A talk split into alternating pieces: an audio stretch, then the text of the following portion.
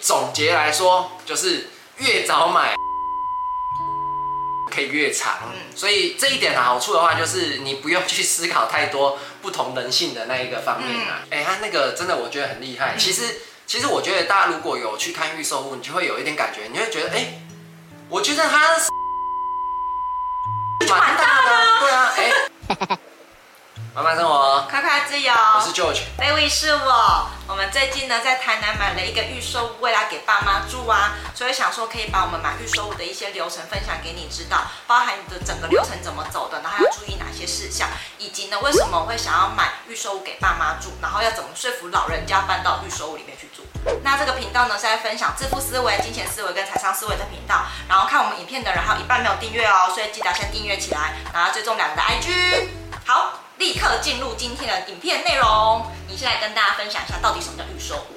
预售屋就是预售嘛，就字面上的意思，嗯、就是先直接就先卖你，他的房子连盖都还没盖，或者盖一半吧。对，或者是盖一半。简单来说呢，就是你看不到房子的全貌，嗯，然后他就直接先卖你了。对对，那就看你要不要买，有点像预购的感觉。对，预购，所以预售屋就看你要不要先买了，因为你毕竟看不到房子嘛。对，所以呢，我们先跟你分享买预售屋的好处跟坏处，不可能一个东西就只有好跟或只有坏嘛，对不对？嗯、对，那我们在买预售的过程当中，有感觉到它其实有好的也有坏的地方。像好的话，总共有四点。第一个呢，是你确实在买预售屋的时候拿出来的头期款压力不会这么的大。哎、欸，这个倒是真的。嗯，而且是挺有感觉的。所以这个预售屋对于一般小资族来说的话啦，可能就是真的没有那么压力这么大。嗯，对，会稍微轻松一点。不然，如果你是买成屋，呃，那个头期款动辄可能就是两百到五百万，看你买多少的嘛。但是预售屋一定是一刚开始不用买。嗯，你可以先看一下这个表格哈，我们举了预售屋跟买一般的新成屋，就是那种二手市场买卖的，会差到多少？就是你拿自付款出来的这个部分，因为预售它就还没有完全盖好，你就不用一次拿两成的头期款出来。但是你买中古屋这种二手屋的话呢，就会一次要拿二十趴的自备款出来。所以你看到，比如说像预售屋啊，它其实有分几个付款的时间点，大概就是首付、工程款跟交屋款。好，然后总共这几个时间点呢，加起来会付百分之二十，自备款两成的意思。但你不用一次拿出来，它是分好几个阶段，让你慢慢缴的那。等于说你的头期款至少会分到三次，那有的建商会给你到四次或五次，就不一定，所以就是至少三次以上。对，所以你就会比较减轻负担，你不用一次好像拿个几百万出来，你可以慢慢缴那种感觉哈。那通常首付啊都会是你的房屋总价的十 percent，然后工程款呢会依照工程的进度，比如说它盖到几楼，然后什么时候要收工程款项，他们都会非常仔细的跟你讲。然后最后呢就是剩五趴的那个交屋款，对，那你全部首付。工程跟交屋款全部缴完之后，就会刚好是头期款的二十 percent。其实我们详细一点讲的话，其实它最前面那个签约款跟定金啊，嗯、是一刚开始要付的，嗯、那是最一刚开始马上要付的嘛，对不对？但是呢，你第二次的盖到一半的工程款，这可能已经会是一年后，不一定要看它的进度，看它这个建商盖的进度如何。那在第三个，呃，有可能它的工程款会再给你付再第二次的工程款，那就看你的建商怎么样。那最后一次才是交屋款。那交屋款的话，已经有可能是一年半甚至两年以后的事情了。对，没错。所以其实你什么时候要缴款，你也可以跟建商去讨论。就是呢，他会依照个人的财务状况，可以去给你一些优惠，或者是说比较延期一点缴这样子哈。大家注意一件事情啊，当一栋楼啊越盖越高，就是它快完工的时候，其实因为它已经盖一段时间了，这个时候你已经累积非常多的工程款，所以这时候你进去买预售屋啊，你可能一下拿出来的钱会比较多。因为它是越盖越高，代表它越接近完工嘛。你可以想象一下，比如你总 total 就是要拿二十 percent 出来，所以越接近完工，你要拿出来比例就会越高。等于说他的房子也盖好，你就已经看到了。应该说你的风险也是降低很多很多。所以如果房子快盖好的话，你有可能一次就要拿到十二三趴。嗯、对，那剩下最后才是那个交屋款五趴嘛。对，没错。所以呢，你也可以去看一下，比如说现在还在挖地基啊，然后再盖地下室的话，你可能拿出来钱就会比较少，然后剩下就是慢慢付。那如果你看的这个建案呢，已经快盖好，那你可能一次要拿出的钱就比较多一点。所以总结来说，就是越早买，你的付款期限就有可能可以越长。嗯，所以呢，大家可以多留意一下，就是你现在目前想看的那个建案啊，盖到几楼，是不是接近完工了？越接近完工呢，就是你付款的自备款就会更多一点点。对对对。嗯，不过我觉得整体来说，还是比较适合呃自备款比较没那么多的小资族。对，就是可以慢慢来，慢慢来，就是因为有时候你一次要拿个二十趴，其实也是蛮痛的。对对对。这是第一点。我觉得买预售屋的好处是，你付款的那个时间可以拉的比较长，你一次的压力比较不会这么大。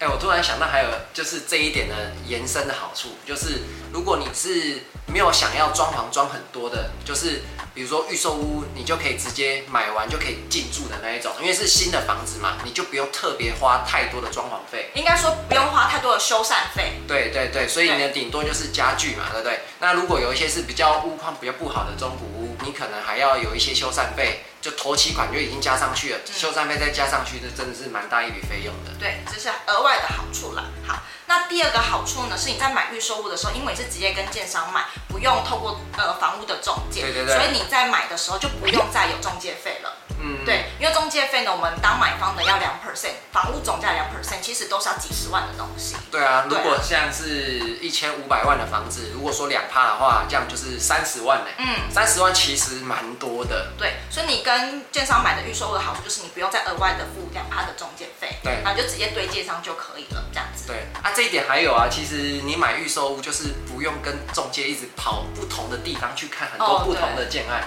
其实那个。老实说，我觉得有点花体力啊。嗯、对，你要一直跑来跑去的。那预售屋就是同一看，呃，一样的格局，那你就去选你要几楼，顶多就是不同楼层的差别跟面向差别。嗯。而且你一刚开始，你如果早一点买的话，你那个选择很多，嗯，几百间让你选的，看你的建案啦。如果建案大的话，几百间让你选。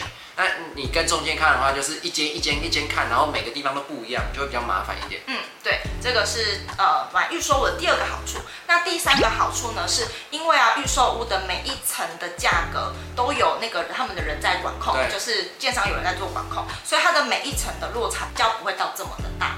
就是应该说，相对于我们去二手市场买新成屋或买中古屋，那些已经是呃我们是二手屋主的话，嗯，那个呃就是整体的楼层的价差跟物件跟物件的价差比较不会到这么的大。因为其实预售屋我们就是不同的客户是对同一个建商嘛，对对同一个建商，但是呢，我们如果是买中古屋或是新古屋，不管反正就是新古屋或是中古屋都好，那你是每一间房子背后都是一个屋主，等于说，比如说你看了十间房子。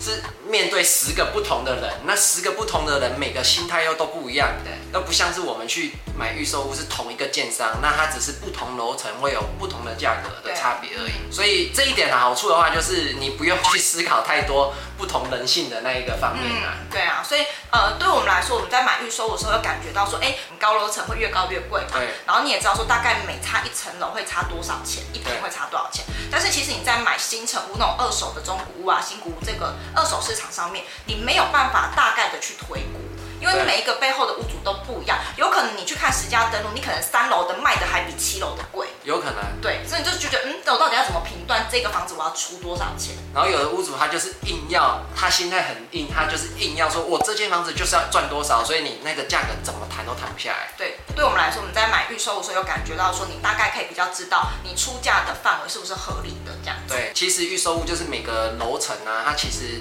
呃，价格都蛮明显的，就是低到高楼层，就是越高的就越贵。那相对比较简单判断就是二楼啦，二楼因为是低楼层嘛，二楼它又不是店面，所以二楼跟四楼可能这种呃比较不一样的楼层，它会稍微便宜。那其他对其他的就是依照那个越高的楼层就是越高一点点这样子。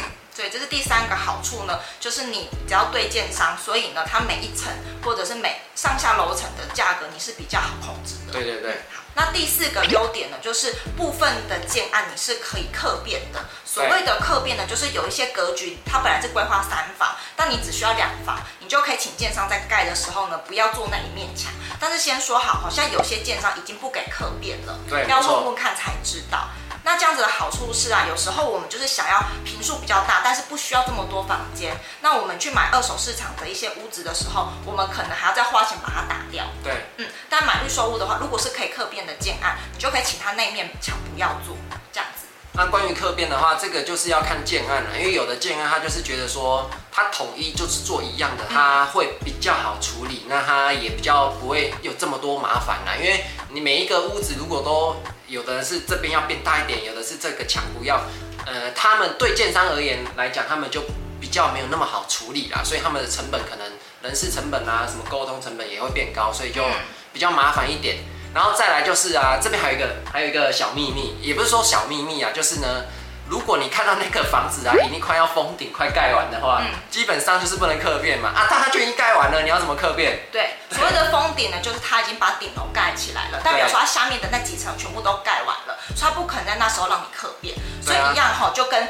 自付款是一样的，你越早买呢，如果那个建商是可以客变的，你越可以客变。那比如说他已经盖到七楼了，然后你这次买五楼房子，说你要客变，这样也不行，因为它就是盖好的。越早买越有机会啦。对对对，没错。如果它是一块平地的话，你就一定有机会。嗯，然后我觉得还有一个隐藏的买预售物的小优点呢，就是你还可以挑车位，对跟有比较多的物件你可以挑。嗯，因为呢，一个建案可能推出就有一两百户、两三百户，然后你一次去就是可以挑这么多的选项，还有车位。那如果说我们在一般二手市场买的话，你买的那个电梯大楼那个车位就是当初屋主就已经是选好的，嗯、你就只能接受它。对。但我们自己在买预售的时候，我们就可以挑说，哎、欸，我们想要离车道近一点的，还是离电梯近一点的，这些是可以自己挑的。我觉得比较符合我们想要的需求。对啊，像一般那个，比如说我们有地下三层的话，B one、B two、B three 嘛，对不对？那有的人可能就会想说，一进来这个社区，他可能绕一楼就到了，就可能就喜欢 B one。那有人不喜欢 B 三的话，就是可能是觉得说它太下面。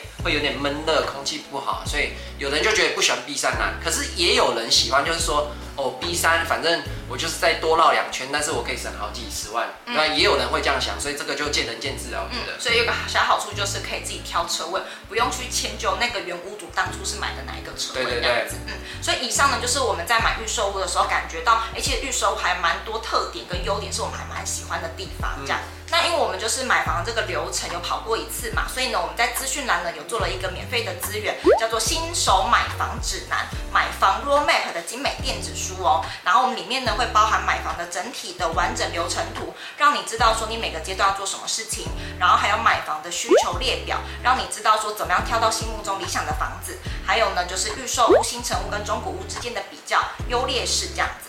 然后第四个呢是买房地产的时候会遇到一些名词，我们可能平常比较不熟悉的，我们在里面也会跟你去做分享哈。第五点呢也会列出所有在买房子的时候所会需要的一些费用，可以协助你去帮你抓出你的买房预算哦。如果你想要这样子的精美电子书的话呢，它是免费领取的，可以在第一条链接去索取哦。好，那我们刚刚讲了那么多预售物的好处啊，它一定有坏处，一定有坏处，没有百分之百完美的嘛，对不对？所以我们也列了四点你买预售物的坏处哈。第一点坏处呢，就是因为你就是真的没有实体的房子可以看，哎，所以你真的就只能靠想象力。哦，这点对我来说很痛苦，真的，因为我就是一个比较没有空间概念的人，就是什么方位朝南朝北几楼看出去的风景，然后格局图他给我也很难想象哦，这个走进来左边是什么，右边是什么，对我来说蛮辛苦。对，相信正在看影片的你啊，不一定你一定是对空间感是好的人嘛，对不对？像是。David 呢，他对空间感就真的不是这么好，他真的很难想象那个，他看那个平面图、格局图啊，他看了以后，他看不太懂到底是什么样子。对，我就是常把厕所当。